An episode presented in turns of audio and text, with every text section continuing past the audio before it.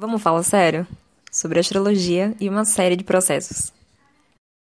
Oi, gente! Hoje o podcast completa um mês e eu tô muito feliz com os feedbacks e com a minha consistência. Tô bem garota comprometida com os assuntos saturninos do meu mapa.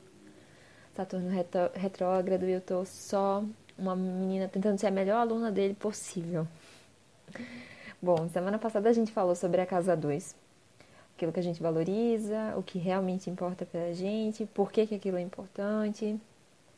E hoje a gente vai para nossa próxima pauta, que é a mente. Né? O momento que a gente percebe que existe algo a mais, quando a gente olha de verdade para o mundo lá fora. A casa 3. Né? Ela está ligada a Mercúrio, que é o planeta da comunicação, e ao signo de Gêmeos. Então, todas as formas de comunicação estão ligadas a essa casa, seja a fala, a escrita, o tom das nossas experiências com pequenas viagens também dá para ver nessa casa.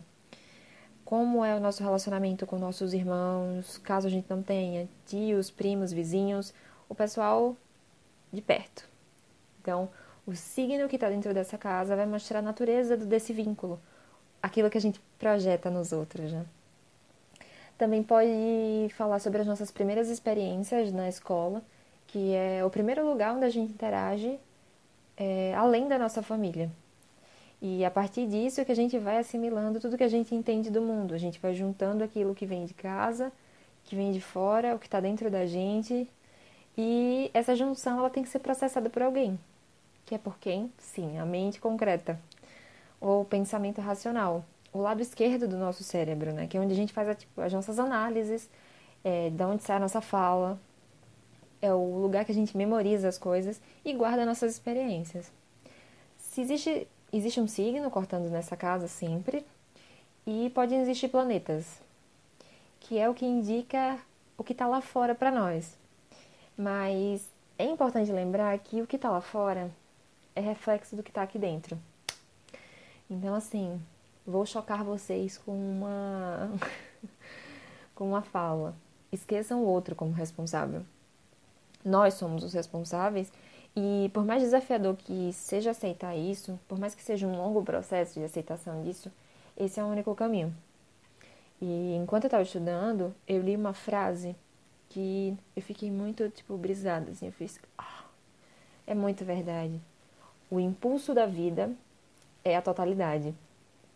E como não dá para brisar muito que Mercúrio está em touro aqui no céu nesse momento, eu vou explicar de maneira prática.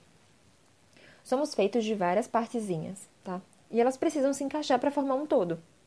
E eu não posso ignorar se faltam algumas peças e fingir, ah, nossa, nossa, meu, meu quebra-cabeça está montado. Olha aqui.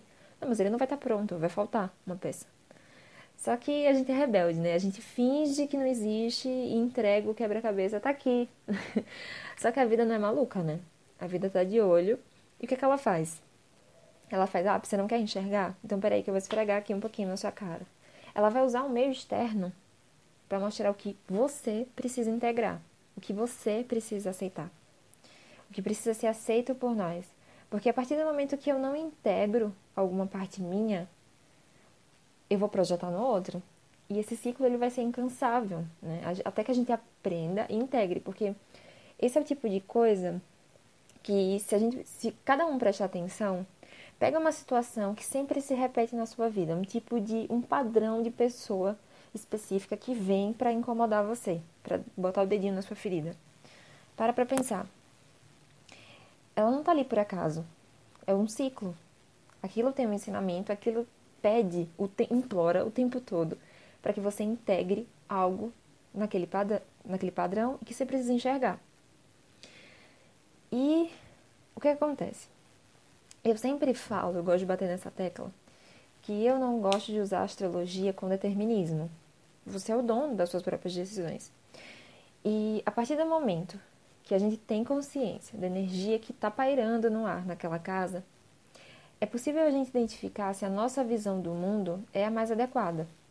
E quando eu falo de adequada, eu não estou falando que não é uma visão que esteja no script, que esteja em algum livro, um oráculo, algo predeterminado é adequada a partir do momento que ela funciona para você, individualmente. Então hoje eu o convite é para a gente pensar sobre a nossa visão do mundo. Como que você enxerga o mundo? Com os olhos de quem? Com os ideais de quem? Tudo isso que passa pela sua cabeça é um produto das coisas que te rodeiam. Mas essa visão do mundo te ajuda ou te atrapalha? Ela te transforma e transforma o seu ambiente ao redor em um lugar melhor? Então, essa, eu acho que esse é o principal ponto dessa casa. Acho que vale a pena a gente pensar nisso mais do que qualquer outra coisa. Mais do que pensar, nossa, eu sou isso, isso, eu sou esse assado, assim, sabe? Tipo, sem taxismos aqui. E como eu sempre faço, eu vou falar de como funciona a mente na casa 3, em cada signo, mas lembrando que você é o responsável por suas atitudes e por mudar o curso das coisas sempre que você estiver disposto. E, claro, é sempre de uma forma bem genérica e bem isolada. Então, se você quiser maiores informações, favor, consultar comigo seu mapa completo. Então, me sigam no, vamos, no arroba Vamos Falar Sério. E vamos para as mentes, né? Como que funciona uma mente em Ares? Ela trabalha de forma ativa, afiada, e capaz de decisões rápidas. Em touro, ela consegue ser mais desacelerada, ela dá uma diminuída no ritmo, naquele emaranhado de pensamento, né? Mas o conhecimento, quando a gente tem, quando a gente retém nessa casa, ele fica, ele fixa permanente, né? É bem a característica do touro, assim, de assentar. Em gêmeos, é uma mentalidade, tipo, super alerta e ágil. Aquela coisa pá, pá, pá. E olha, eu vou te dizer, eu tenho um conhecimento super nessa causa, porque eu tenho esse, esse posicionamento e se a gente não conseguir controlar, contornar isso, gera uma ansiedade, porque ela não para. É o tempo inteiro em várias coisas. Em câncer, pode existir uma habilidade de sentir, né, entre aspas, o que o outro está pensando. Porque ela é uma mente muito imaginativa, então a gente tem que tomar cuidado só com separar o que é meu, o que é do outro. Em leão, a mente ela precisa aprender e partilhar conhecimento para se sentir bem com os outros, né? Porque é aquela necessidade do leão de, de ser ouvido e ser visto pela sociedade. Então, isso deixa. Isso alinha a mente do, dos leoninos de casa 3. Em Virgem, a mente vai ser crítica e analítica, né? ela consegue selecionar bem, ela formula muito bem aquilo na mente antes de sair, antes de botar para fora, de expressar, seja uma fala uma, ou um sentimento. Em Libra, a mente ela consegue persuadir bastante. Ela lida com tato, né? É, é a expressão da balança como símbolo dessa casa. Então, ela consegue ser maleável. Em Escorpião, o que acontece? Existe uma grande força do plano mental. Né? A postura que a pessoa se coloca na frente do outro faz com que a projeção ela salte. Tipo assim, é aquela coisa da energia da, do escorpião. Em Sagitário, é uma mente que flui muito bem com a escrita, com o ensinamento, com os estudos, o conhecimento de língua. Ela tá sempre, é uma mente que está sempre pronta para reter o conhecimento, para aumentar aquilo, a bagagenzinha dela. Em Capricórnio, Capricórnio está ligado a Saturno, né? todo planeta, todo signo tem um planeta regente de energia similar. E quando a gente pensa em Saturno, em Capricórnio, é um local onde existem algumas restrições. Então, assim, essa casa, ela pode existir, pode existir algumas restrições nessa casa, mas é para quê? Para que a gente consiga desenvolver uma mente mais estável, para a gente conseguir uma melhoria na comunicação, né? Porque onde a gente tem. É um lugar onde existe restrição, mas é um lugar onde a gente tem muito ganho quando a gente consegue cumprir o que a gente precisa. Saturno entrega. Bom, em Aquário, ela é uma mente original, né? Tipo, nesse posicionamento, o que rola é tipo um, um estalo, assim, sabe? Sabe uma ideia que vem de supetão? Todo mundo tá lá tentando arranjar uma ideia, tentando arranjar uma solução para uma coisa. Vem uma casa 3 aí em Aquário e dá o estalo. E ninguém, tipo, ninguém entende nada, assim, como assim? Porque é aquela coisa da originalidade, né? do excentrismo. Então, é uma coisa que só vem. A mente dos piscianos, né? Os peixinhos. É aquilo que vai além, além do que se vê. tudo tem um significado oculto, uma coisa por trás, né?